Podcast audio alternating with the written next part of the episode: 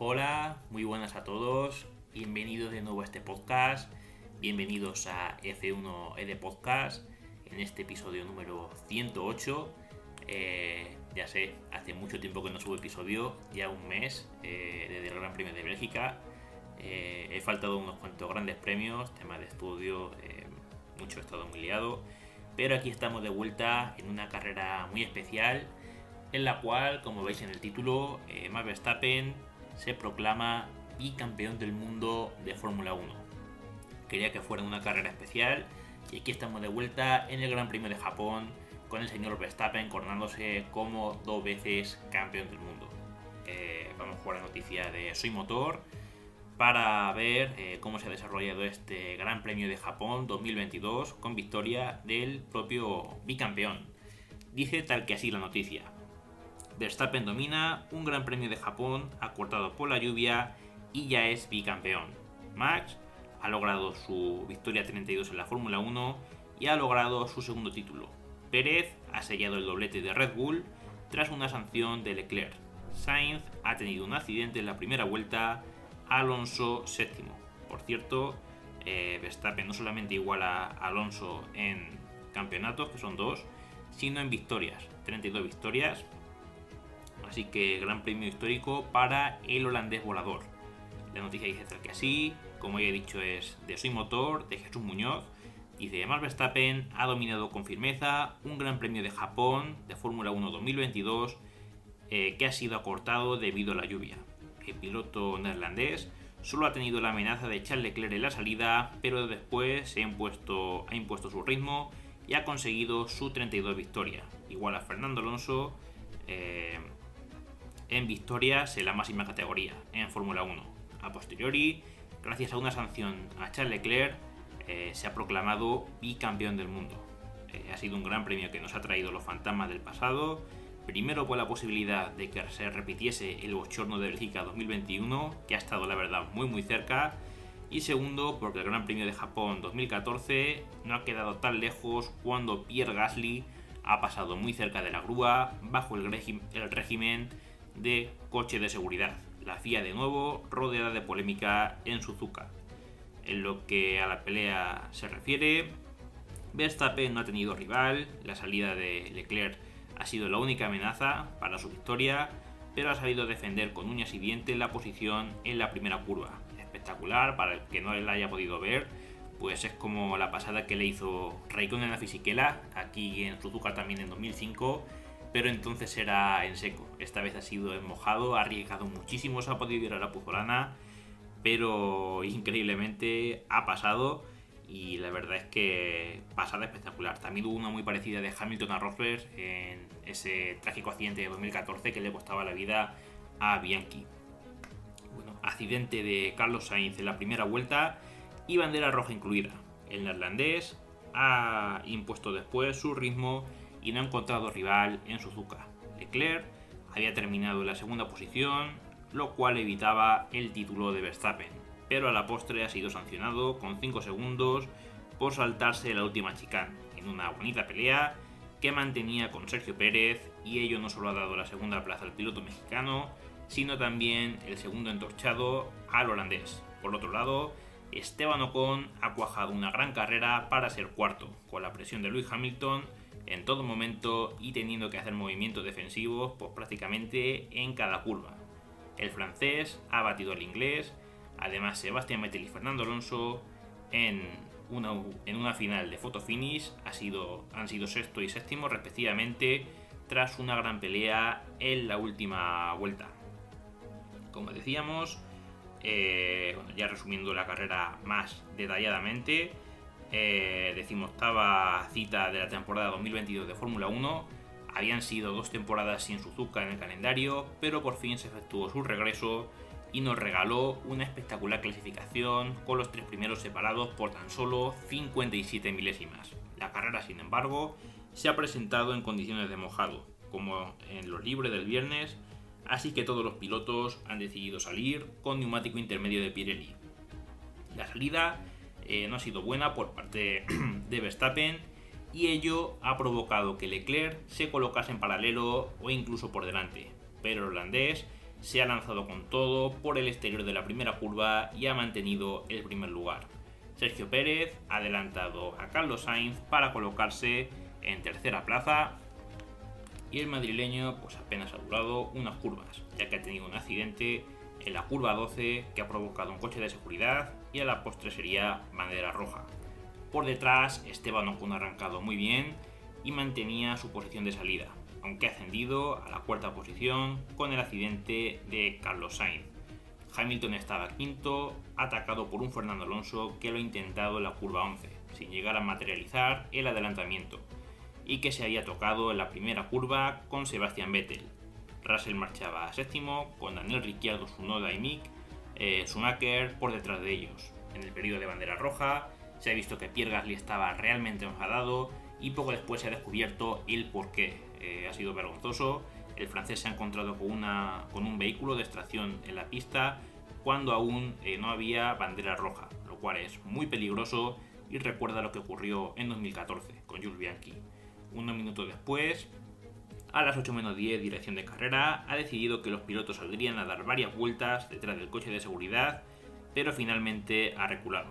Y tras más de una hora sin actividad, la FIA ha decidido que los pilotos volverían a salir a la pista a las 9 y cuarto hora española. Y sorprendentemente, después eh, de tres vueltas detrás del coche de seguridad, han relanzado la carrera. Eh, Verstappen tomaba entonces el mando de la misma carrera, con Leclerc a su estela en una nube de spray. Por detrás las posiciones se ha mantenido y dos pilotos, concretamente Vettel y Latifi, han pasado directamente por el pit lane para mostrar, para montar, perdón, neumáticos intermedios, muy valientes y les ha salido la verdad muy bien. En la octava vuelta, viendo los tiempos de Vettel y Latifi, casi todos los pilotos han pasado por pit lane para montar neumáticos intermedios. Los únicos que no lo han hecho han sido Fernando Alonso y Mick Schumacher. El piloto asturiano ha entrado a la vuelta siguiente y ha perdido la posición con Sebastian Vettel.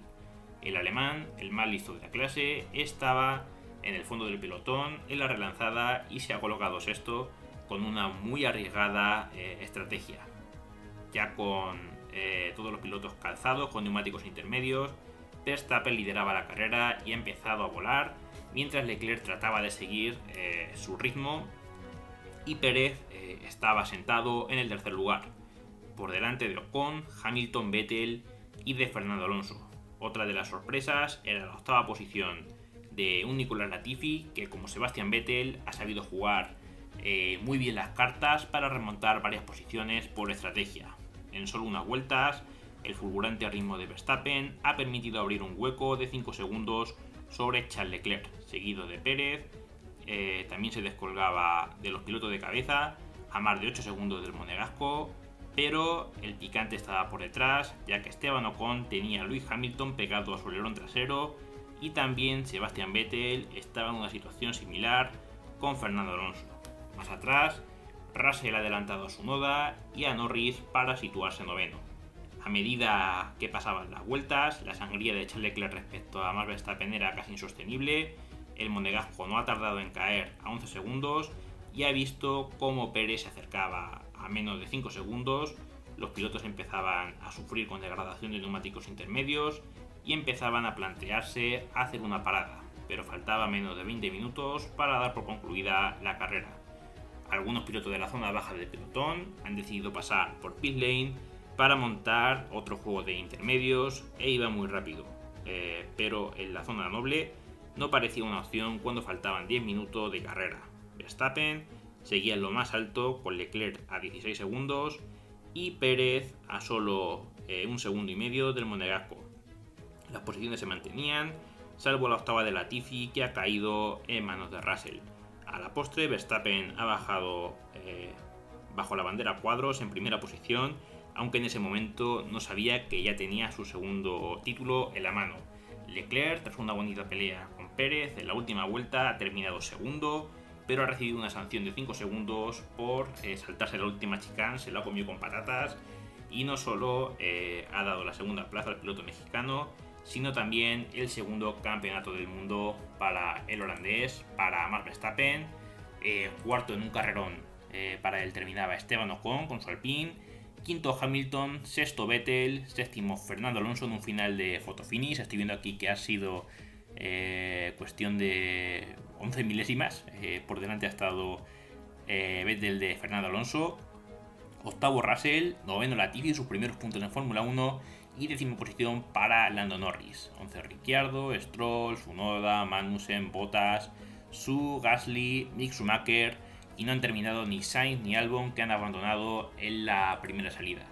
¿Cómo va el Mundial de Pilotos? Pues con Verstappen campeón del mundo con 366 puntos, segundo Pérez, eh, un punto por delante de Leclerc, eh, cuarto Russell, que le saca 5 a Carlos Sainz, que es el quinto, sexto Hamilton, séptimo Lando Norris, que está a 79 puntos de Hamilton, no lo pilla ni de broma, tampoco pilla ni de broma con a Norris con 78 puntos, aunque saca algo de oxígeno respecto a Fernando Alonso, hay 13 puntos entre el asturiano y el francés. Décimo Botas, 11 Vettel, 12 Daniel Ricciardo, que ya se ha confirmado que el año que viene no va a seguir en Fórmula 1, ya que el piloto que va a 13, que es Gasly, irá a, de, Alfa, de Alfa Tauri a Alpine. Y bueno, también Nick de Bris iba a ir a Alfa Tauri. Entonces, o se va a Williams, que no lo creo, o, o Ricciardo se queda fuera del Mundial la temporada que viene. 14 Magnussen en el Mundial, 15 Stroll, 16 Mick Schumacher, 17 Sunoda, 18 Zu, 19 eh, Alex Albon, 20 Latifi, 21 Nite Brice, que sumó 2 puntos. Última posición para el pobre Nico Hulkenberg, que solo corrió las primeras carreras con Aston Martin, que estaba muy muy mal y no ha podido sumar ningún punto. Y bueno, Latifi ya hemos dicho que va el 20 por esos dos puntos con los que adelanta a Hulkenberg y adelanta a Nite Brice. En cuanto al Mundial de Fabricantes, primera posición para Red Bull, 619 puntos, 619 como Rey Misterio.